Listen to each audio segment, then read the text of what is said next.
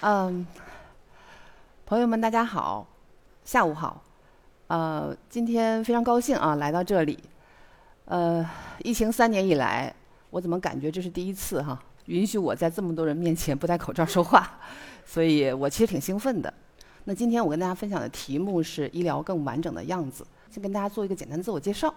呃，当伙伴们要求我一张年轻医生的照片的时候，我没有找到，我只好找了我毕业的时候的照片。在一九九八年，我在中国协和医大学拿了博士学位，毕业了。毕业之后呢，我定在啊协和医院内科工作。在二零零二年的时候进入肿瘤内科，啊肿瘤内科成为我第一个啊临床专业，而且在那儿工作了十二年。后来又做了老年医学，以及现在做安宁缓和医疗这个专业。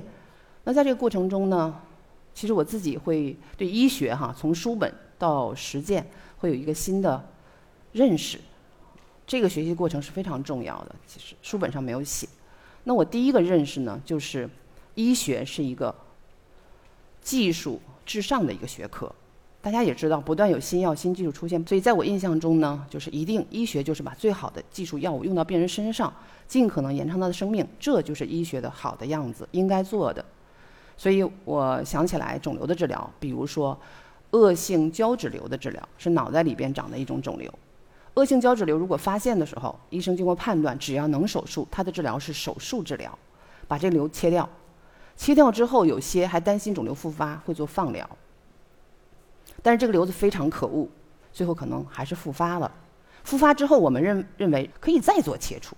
如果不能做切除，我还可以再做放疗，或者放疗已经做到头了，我可以加一些化疗或者靶向治疗，甚至现在有免疫治疗，各种治疗都去尝试，一直做，一直做，做到什么时候呢？做到病人已经做不下去了，他承受不了了。有的人真的是治到他最后离世。我觉得那个时候整个过程，我觉得医学就是这样子，一直。把所有东西给予患者，因为我是为他好嘛。但是现在回望那那个时候的时候，我就觉得，可能有一部分地方我们忽略了，我们可能没有注意到，说手术之后患者就已经反应迟钝，不能做复杂的决定，甚至严重的听不懂家人说话。放疗之后变得更傻，之后更重，可能起不来床，躺在床上，后来连吃饭都忘记了。这些可能作为医生的我，可能我们是忽略的。只是关注了说他的治疗用没用上哦，都用上了，好，这对，啊，继续用这个对患者有好处，所以我一直是觉得可能啊，医学是崇尚技术，但是有时候又有点打问号啊。我是一九九八年工作哈，今年是第二十五年了，在这年间呢，我会有一些反思啊，随着我年龄不断增长，曾经骄傲的事情，可能后来就就会有点后悔。比如说，有一种现象，我会觉得，很多时候我做医生，其实好心把一个建议给到患者，但是我这个好心表达出来的时候，语气的原因或什么原因，使得它成为一种强加。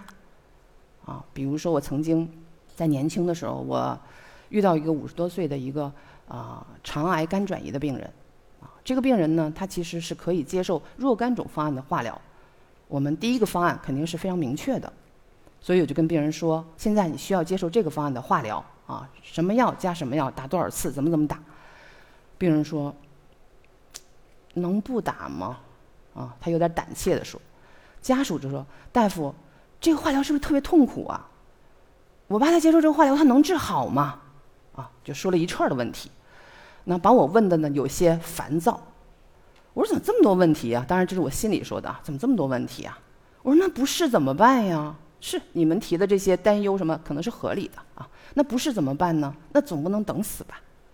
啊，就那个时候我特别好心的想要把我认为最好的一线方案推荐给他们。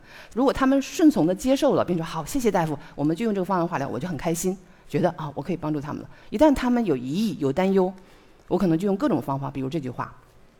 但现在回望这句话，我觉得真的有强加的意思。他们正在左右权衡掂量的时候，被我加上这么一句话。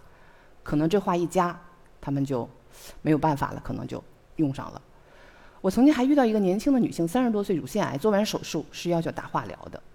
当我跟她说化疗的计划和方案的时候，她问我：“大夫，这方案掉头发吗？”然后我当时一听的时候，第一感觉是这问题真可笑。哦，但是我认真的回答了，我说会掉头发。你用这个方案是紫杉类的方案，掉头发很明显。嗯。他说：“哎呀，那我不用。”我不要掉头的方案，你能不能给我选一个不掉头发的方案？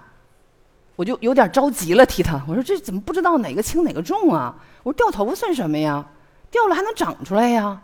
这方案是最好的方案啊！不要想那么多了。那现在回望我这句话，我觉得完全没有考虑患者的当时那种纠结痛苦啊，他可能有很多很多想法，甚至他说我宁可死我都要掉头发。这是我对医学的一部分理解哈和反思。还有一部分反思呢，就是我们跟病人交流的时间，我一直认为我是个特别好的医生，我一直认为我是把很多很多精力都给到病人，但是我却从很多很多场合听到啊很多人们说，我等了好几个小时，就五分钟就给我打发了。我当时很愤愤不平，我们怎么就五分钟给你打发了呀？所以那一年是因为教学啊，我们在说说到沟通的时候，我说我要自己收集一些资料去反馈一下。我跟我手下的年轻的大夫说，我说一会儿查房的时候，你跟在我后边，你帮我记一下，我在每个病人身上都看了多长时间？你们说是病房查房啊，不是门诊看病人。我转了一圈，十几个病人回来，他把那个纸递给我，每一个床都记了这个时间。我一看一算，哟，平均。每个病人两分钟，哟，怎么这么短啊？不会吧？我我自己都很惊讶啊！啊，有时候我我会觉得，当我们身上压了很多工作的时候，我觉得我有的时候觉得这个工作就有点像流水线一样的感觉。我不希望我这么样对待病人，但是可能有点是这样。这批病人弄完了，还有外边十来个等着化疗，我要给他们都化疗上，都都做完。啊，还是这些年的这个工作啊，其实有一块对我伤害很大，那就是我慢慢的意识到。虽然高新技术越来越多，虽然我们可以用很多很多种方法啊，这个不行，用下一个，下一个不行，再用下一个，但是无论我们怎么用，似乎它是有限度的。我们没法啊一直做下去，一直阻止病人的死亡。医学局限性我看到了，这种局限性让我作为医生，我觉得不光是我，也有我的同伴们，一直到现在啊各个年代的，非常的痛苦，非常的困惑。甚至有的人不干了，我不干了。我觉得这不是我想象的医生的样子。也正是因为这样的困惑，使我开始有一些自救的。我我现在想起来是一种自救的行为。二零零八年啊，刘端奇教授将我引入了一个专业的学会啊，这个学会叫北京抗癌协会癌症康复与姑息治疗委员会，是针对肿瘤的姑息治疗。大家在讨论什么呢？讨论癌症疼痛的治疗。啊，讨论一段时间以后，我也学的，觉得自己学的比较熟练了，我就有困惑了。姑息治疗就是疼痛治疗吗？姑息治疗还有别的内容吗？所以当我把这个问题问到刘端奇教授的时候，他说：“呃，当然不是这样。”我说：“那我可不可以去学习？去哪儿学习？”那时候陈凡教授也推荐我：“你去台湾地区吧。”然后我呢就啊非常呃急迫的就去查啊，果然查到了这个。安宁基金会的信息，经过联络一年的时间，我们这十一个人就去了台湾地区参访，待了两周的时间。这两周我觉得对我的影响是非常巨大的啊，给我带来了翻天覆地的变化。其实当我从医学院毕业之后再进入临床，其实学习的时间是很少的，我们都在工作，忙于工作。那两周的时间使我觉得我怎么会这么废寝忘食的学习，我自己都没有想到。每天晚上两点之前睡觉都没有，就特别想把这一天的感受都记下来，因为我们要回去分享。所以在那两周的时间里头，我们真的是见了太多，感慨了太多，然后流了很多的眼泪，有很多很多的感动。那个时候，呃，赖永亮先生曾经，因为我是小组长嘛，他就跟我说：“他说宁医生，我觉得你可以做一个好的领导者。我还想加一句话的是，感动很好，但是感动之后要行动。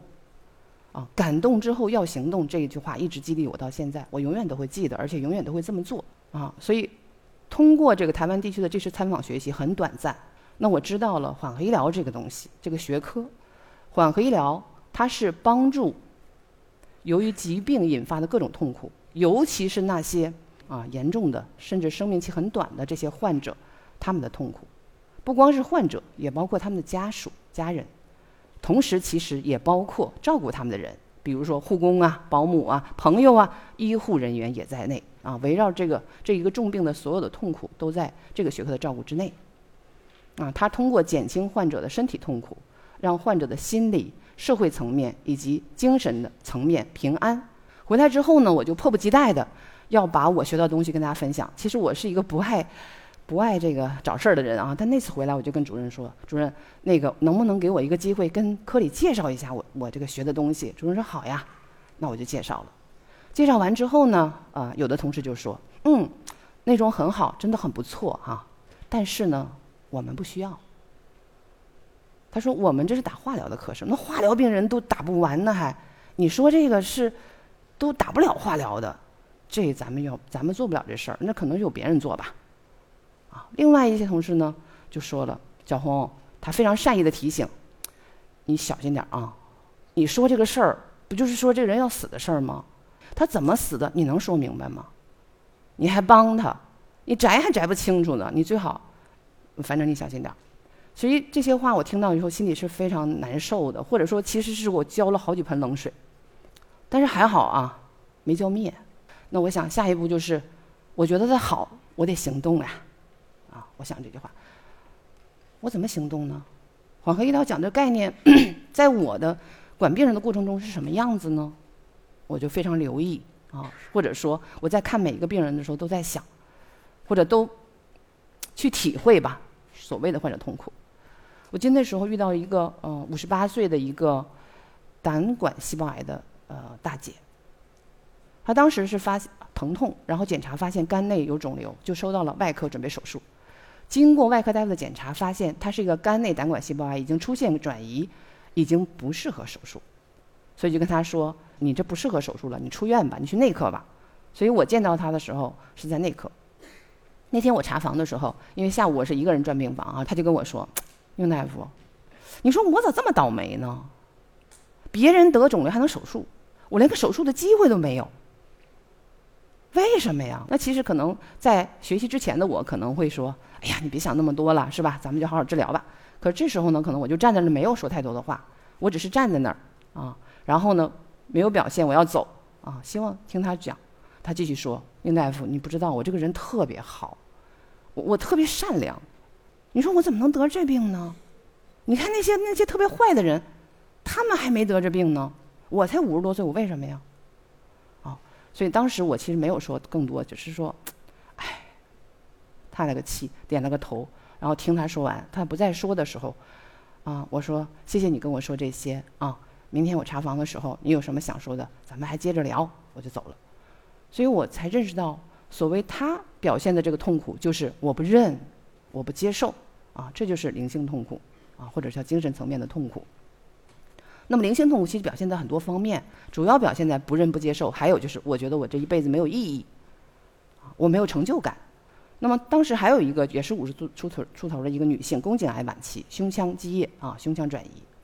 我接手他，因为我是从另外一个医生接手过来。我们交接班之后，我发现他很难受。查房的时候怎么这么难受？我说你哪儿难受啊？我哪儿都难受，我说不清，我浑身难受。然后我就跟主管医生说：“我说咱们给他用一点吗啡吧，先给他五毫克，因为我是个肿瘤科医生，我做癌痛的专业，所以我对吗啡没有任何的呃恐惧啊或者犹豫。”结果用了五毫克吗啡之后，他就很舒服，而且晚上睡得很好。第二天看到我的时候，就很感谢我，啊，因为啊这种时候啊，我说控制症状是让医生啊特别容易拿到患者的信任，所以他就说：“宁大夫，一会儿查完房你能过来一趟吗？我有话要说。”查完我过去找他，我说：“您要说什么呀？”他说：“宁大夫啊，我就是我有一个要求。”我说：“你说。”他说：“我啊，我想回家。”当时听到这话的时候吧，我特别高兴。其实我觉得，因为安宁缓和医疗里特别重要一个是帮助那些中临终的病人去实现他们的愿望。然后，哎呀，患者把他的愿望告诉我了，我一定要帮他实现。所以当他告诉我说：“好，你放心，我就跟你家人说，啊，啊，让他们啊一定把这个事儿安排好。”然后我就出去了。他的儿子是一个二十四岁的男孩儿，啊，确实是这个。刚刚啊进入社会的样子，很稚嫩的样子啊，我就跟他讲，我说你妈妈刚才跟我讲了，她说她要回家，你看，咱们怎么帮他安排一下嘛？这个愿望真的很重要。结果那个儿子呢，非常迷茫的眼神，啊，无助的看着我说，怎么回家呀？他这么重，都快死了，怎么回家呀？回家我们怎么办呀？我们也不会处理呀，不可能。就看着他的表情，会觉得，哎呀，这孩子也真是挺挺无奈、挺无力的。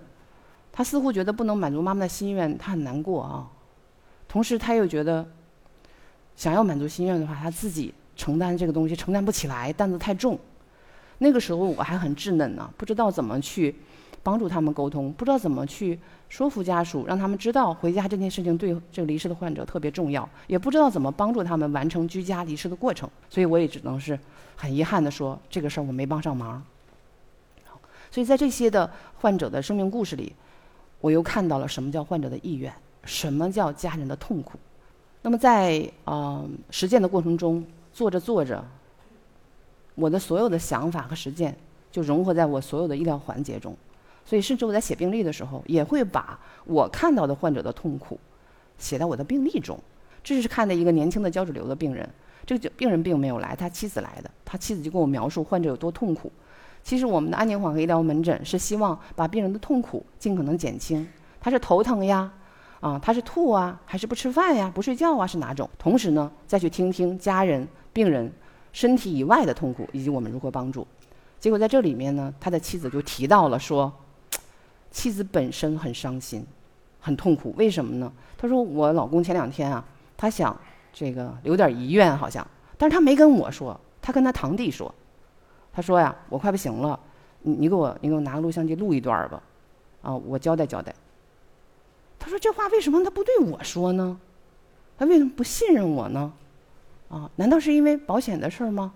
啊，就说，那其实呢，我想这里边就看到了这个妻子巨大的痛苦，以及我希望减轻她这个痛苦，想要做一些事情，所以我会被把它很自然的写在我病历中，啊，到后面会有一些处理的意见，所以这样写其实很多同事也跟我反馈，能够从我的简单的记录一两句话，看到医生对患者和家属的这种理解。二零零五年。啊，有一个八十岁的奶奶啊，来到我管的床位上，让我印象太深刻。老奶奶是直肠癌，直肠癌的标准治疗啊，根治性治疗能治好的治疗就是手术治疗。但是直肠癌也要看它直肠癌这个肿瘤长在肛门离肛门多远的地方。如果离肛门比较近，这个肛门是没有办法保留的，也就是切的时候肛门也要切掉，所以肚子上要带个大分袋儿。医生基本都会跟患者。去讲这些啊，我要给你做什么，要做什么。但这个奶奶的孩子要保护她，所以他的儿子就说：“大夫，你别跟他说，你跟我说就行。”手术啊，做做做，你们觉得这个好？对，好，我们完全信任，做吧，没事儿，别说。老奶奶从手术台上醒来，睁开眼睛的时候，发现肚子上有一个分袋儿。从此，他不跟他的儿子说话。他儿子来看他，他就避开他儿子。他有话，他可以跟他的护工、保姆说，他不跟儿子说。一直到最后，所以在这个活生生的例子中，就让我想到，我们要做这件事情，儿子要做这件事情，一定是想要保护或者对老人家好，但是结果达到这样的效果了吗？结果是一个巨大无比的伤害，病人是极其的愤怒，儿子是极其的委屈，但又不知道如何表达，所以最后这个爱完全没有了，变成了恨，似乎。所以我想，可能这样的故事值得我们每一个人去重视和深思。天天都在发生，就是大夫，你不要告诉他，你跟我说就行。你跟他说，你得骗他，说不是肺癌是肺炎啊！求求你了，到底是保护还是伤害？我们且得掂量一下。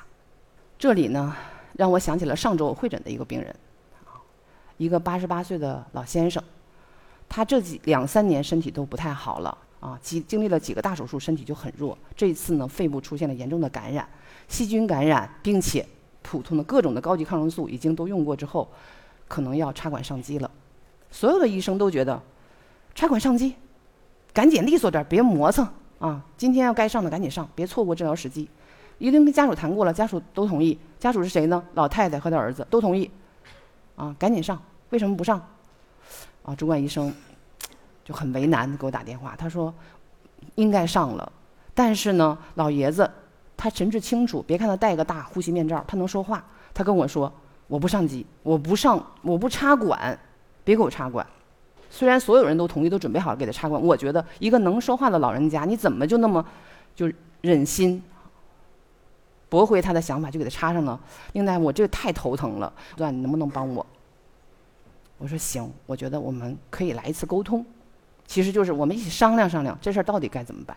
我早早就来到了以会诊医生的身份来到老爷子身边，他还是清楚。我问他你怎么样？摇头，啊，嗯，医生说你的肺感染很重，需要插管了，你看行不行呀？我不插管，你为什么不插管呀？我不想插管，我只要不痛苦。我说好了，老爷爷，你别说话了，你攒着点劲儿啊，你攒着，我出去把你家人叫进来。出到门外，我跟他的两个家属谈到这个事情，然后家人就说：“大夫，插管该插插呀，赶紧插，别耽误了啊！”一直在这么说。然后其实他的老伴儿虽然岁数大，八十多岁，是一个非常有知识的人哈，也有医学基础。我就跟他讲，我说其实插管特容易，但是像他这么弱的老人，插上可能就拔不下来了，怎么办？这个您觉得呢？啊，拔不下来了呀？有可能呀，而且很可能性很大，因为他很弱，他自己很难恢复到自主呼吸的程度。哦，哎呀，还有就是不用切开，不用切气管吧？他这么比划。我说超过两周就得切啊，还得切呀。我说是呀，时间长了，他这嘴里边就烂了，受不了。哎呀，这个不好。我说，咱们听听老爷子怎么说吧，是吧？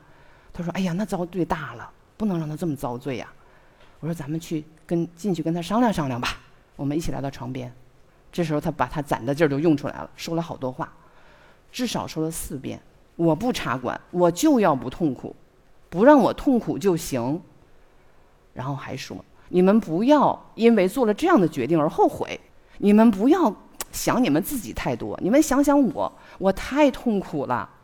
然后我这就补了一句：“老爷子，你哪儿痛苦啊？”他说：“给我扎针我就痛苦，给我抽血我疼啊，给我翻身我疼啊。”啊，就这样。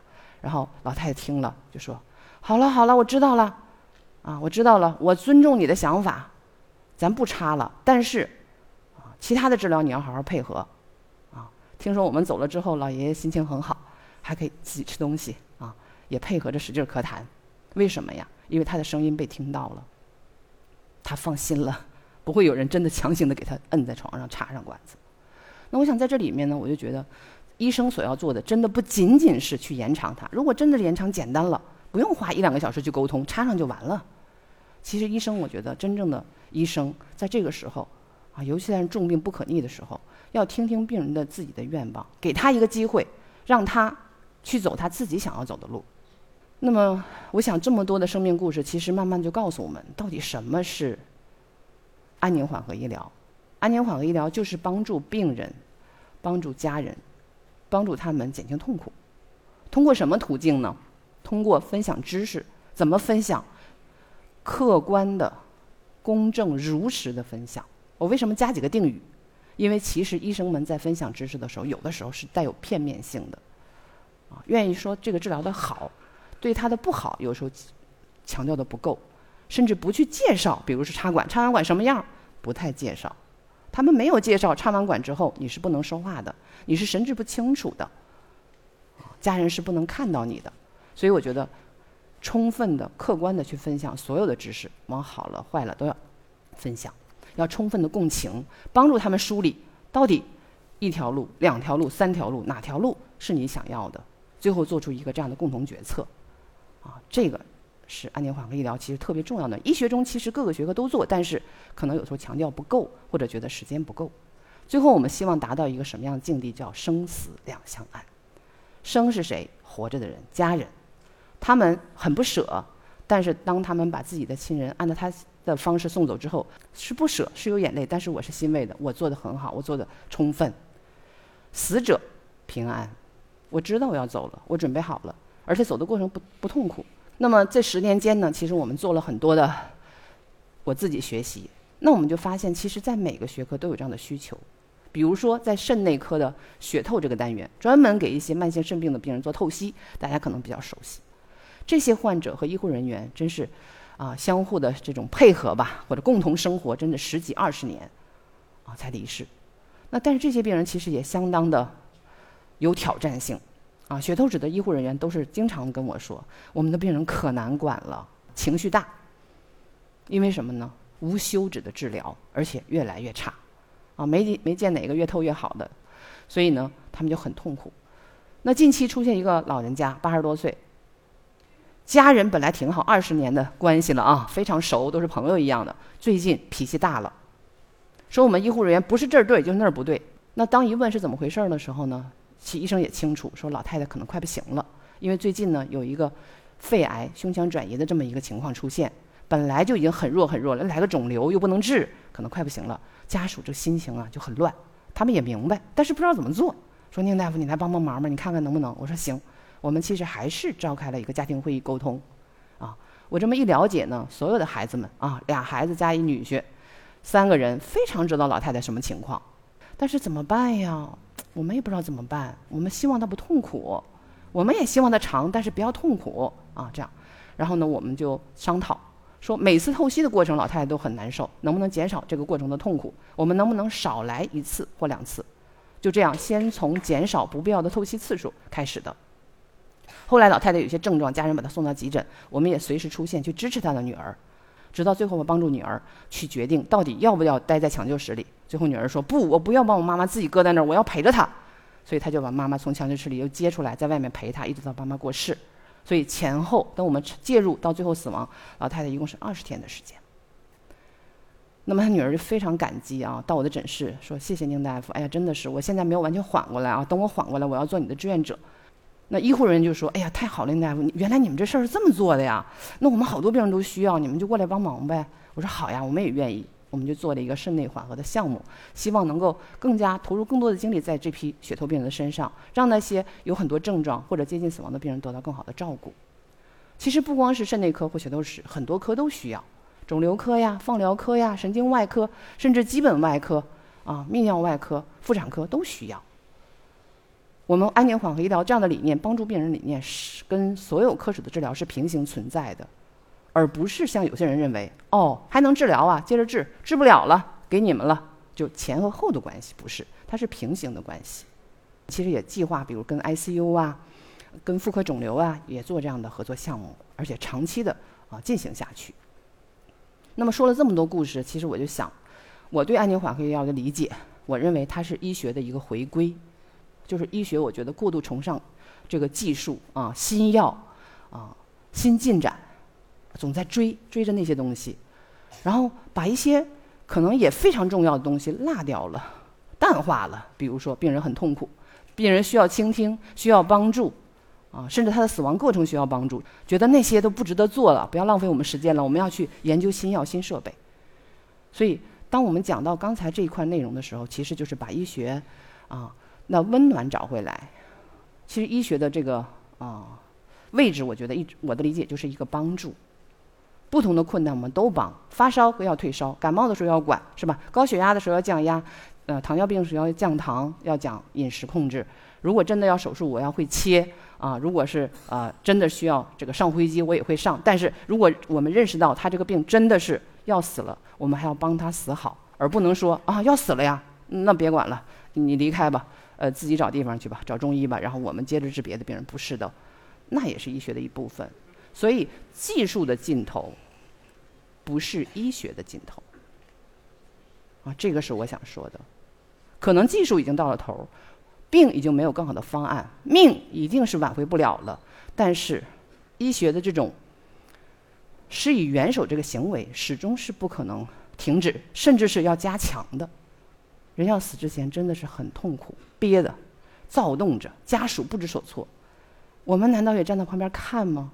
我们难道不应该给点方法让他平静一些吗？那么这么好的东西，为什么就没有做得下去呢？为什么到现在你问个大夫，大部分人不了解呢？因为医学教育里没有这一块儿。我在做医学院学习的是没有的。那庆幸的是，我们在协和医学院，我们二零一四年开始就开这课了啊，全学制都有这个课程的覆盖。但是全国的医学院要这个有这课程的还是很少。我们被教育的就是你要对抗死亡，要救死扶伤，救死。不要死。如果死了，失败了。所以很多人就说：“怎么又死了？哎呀，这个月死了几个？哎呀，我的班又死了一个。”觉得这很是不好的事情。死亡是不好，但是如果真的你要去面临这过程，你知不知道怎么做？所以我想，可能我们必须交给医生。如果一个人病得很重，如果如果一个人各种各样的痛苦，你该从哪几个角度去帮助他？我想，这个可能是我们要做的事情。在这里特别高兴跟大家分享。一个巨大的好消息是，二零二二年的十月，北京协和医院缓和医学中心成立了。北京协和医院是综合实力最强的医院，已经连续十几年都是第一名。这个医院让你成立缓和医学中心，什么意思呢？他认可缓和医学的价值，他让你成立了。为什么我用这个词儿？因为很多医院不允许这样的科室存在。为什么？不挣钱，你看得太慢，你既没有药又没有设备，别人能看十五个病人，你就能看六个。但是协和医院说这个事儿重要，因为病人需要，你可以做。所以我想，这可能是会引领中国整个社会医学界去认识这个东西，并去做这个东西。很多人问我，你这么多年怎么熬过来的呀？我说我怎我为什么要熬呢？我挺好的呀。啊，他们不理解，他说你你别装了是吧？我说没必要吧。再说我能装那么多年吗？我累不累得慌啊？是吧？那为什么呢？是因为。在整个过程中，我得到的正反馈太多了，病人一个感谢，病人一个鞠躬，病人的眼泪，啊，等等，以及我的伙伴们给我的支持啊。这个我手头抱的一个奖叫“我们爱您奖”，是我的志愿者的伙伴们给我专门设立了一个奖项啊。我觉得是因为大家的支持，而且我在中中间，我获得的太多了，我带着很多正能量，啊，死亡不总是负能量的。所以今天我跟大家分享的内容是这些。我希望中国那么些痛苦的人能得到帮助。我也希望今天大家听完以后，不光是感动，我们大家都能行动，去告诉那些痛苦的人，其实有一个学科可以帮助你。即便他找不到这个学科的医生，也告诉他，其实现在止疼很重要，啊，现在让他把心愿完成很重要，让他按他的方式走完最后一段路很重要。我想这已经是很大的帮助了。谢谢大家。